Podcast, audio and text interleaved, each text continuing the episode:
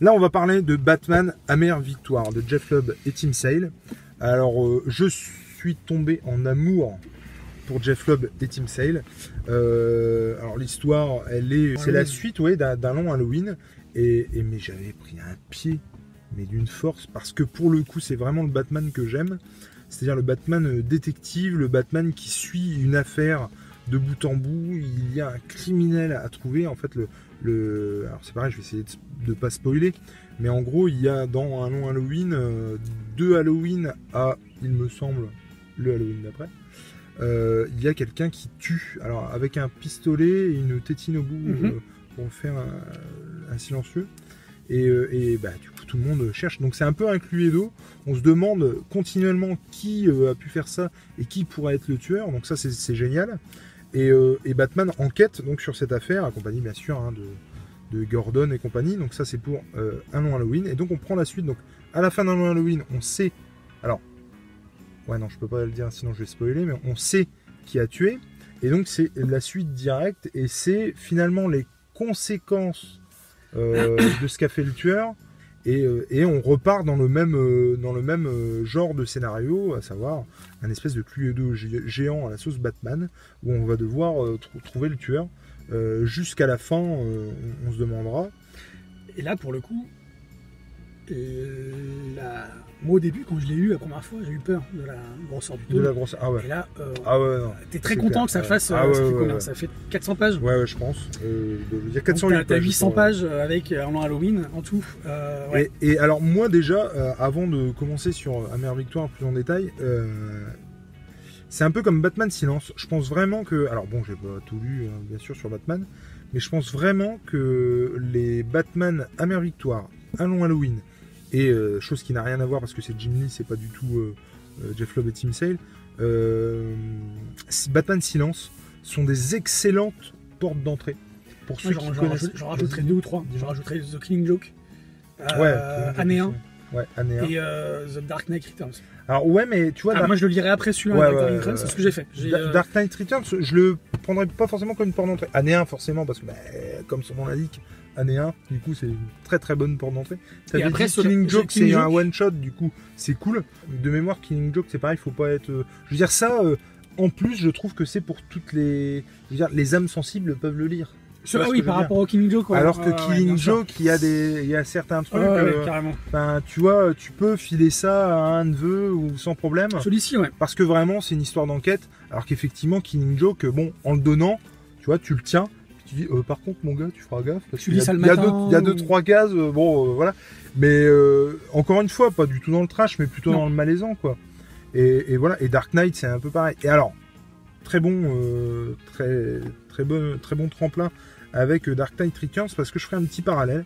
C'est-à-dire que comme Dark Knight Returns, alors tout le monde l'encense Dark, Knight Returns et a raison parce que j'ai adoré, hein, et on en parlera peut-être un jour, mais j'ai adoré Dark Knight Returns. Mais alors il m'a fallu peut-être une dizaine de pages euh, pour accrocher euh, au dessin. Je trouve vraiment que en gros il faut quelques pages pour oublier que c'est un genre différent et le comment dire l'apprécier à sa juste valeur. Alors, si je peux faire un, un- un commentaire par rapport à ce Ouais, que tu viens de dire, ouais. moi justement, euh, ce qui me. J'ai du mal un petit peu avec les comics très récents, surtout sur Batman. Ouais, où c'est trop propre. C'est trop trop propre. Ouais, moi aussi, moi je suis d'accord. Euh, alors, par- parfois scénaristiquement ça tient la route, mais alors quand scénaristiquement ça tient pas la route, C'est tellement lisse que ça en devient enfantin en fait. c'est ça. Mais euh, effectivement, euh, le Batman, euh, on le connaît noir, sombre, sale. Et du coup, euh, effectivement, All Star Batman, euh, il y, a, il y a beaucoup ce crayon, Complètement. tu vois, euh, saturé quoi. C'est ça. coup, pas, pas lisse, Pas pas fini, on a l'impression que c'est pas fini, c'est ça que j'adore. Et, et- mais c'est vrai que c'est très anguleux euh, Dark Knight Ouais. Returns. Et moi, enfin, j'avais, il fallait que je me l'encaisse quoi au départ. mais, mais après, j'ai adoré, mais il m'a fallu quelques pages. Et c'était un peu pareil pour un long Halloween. Et, parce qu'on va quand même revenir à Mère Victoire à un moment donné, mais un long Halloween, en fait, j'ai eu un, peu de mal au début. Alors, je sais pas si son dessin s'est assoupli ou pas, mais au début, je trouvais que c'était. Alors, rien à voir avec Dark Knight Returns, hein, mais son dessin était beaucoup plus euh, arraché, angulé, enfin voilà. Et, du coup, il m'avait fallu quelques pages pour apprécier vraiment. Alors, il y a un autre euh, dessinateur, mais je crois que c'est Kiss.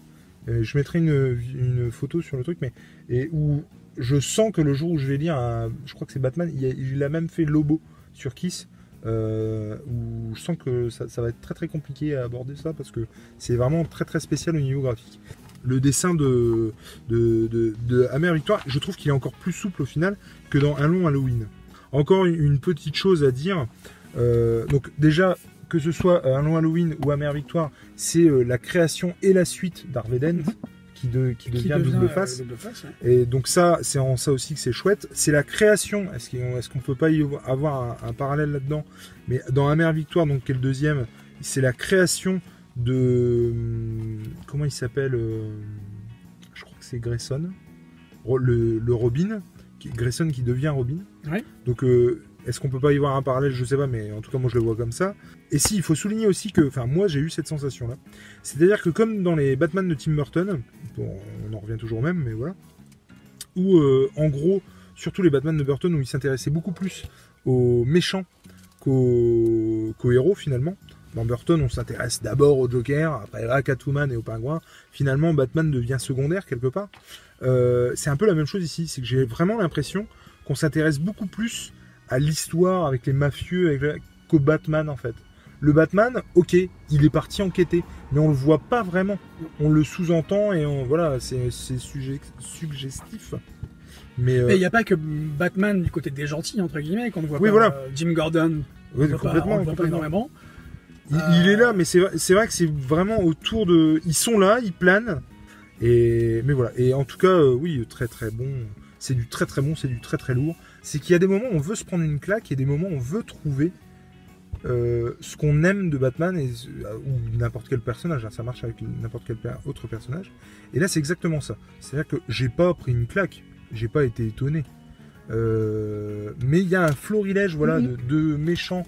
On voit le Joker, on voit le pingouin, on voit l'épouvantail, on voit Catwoman, forcément. On, on voit vraiment Le une, Sphinx. le Sphinx, on voit un florilège de, de- de méchants, et comme dans Batman Silence, comme dans un, un long Halloween.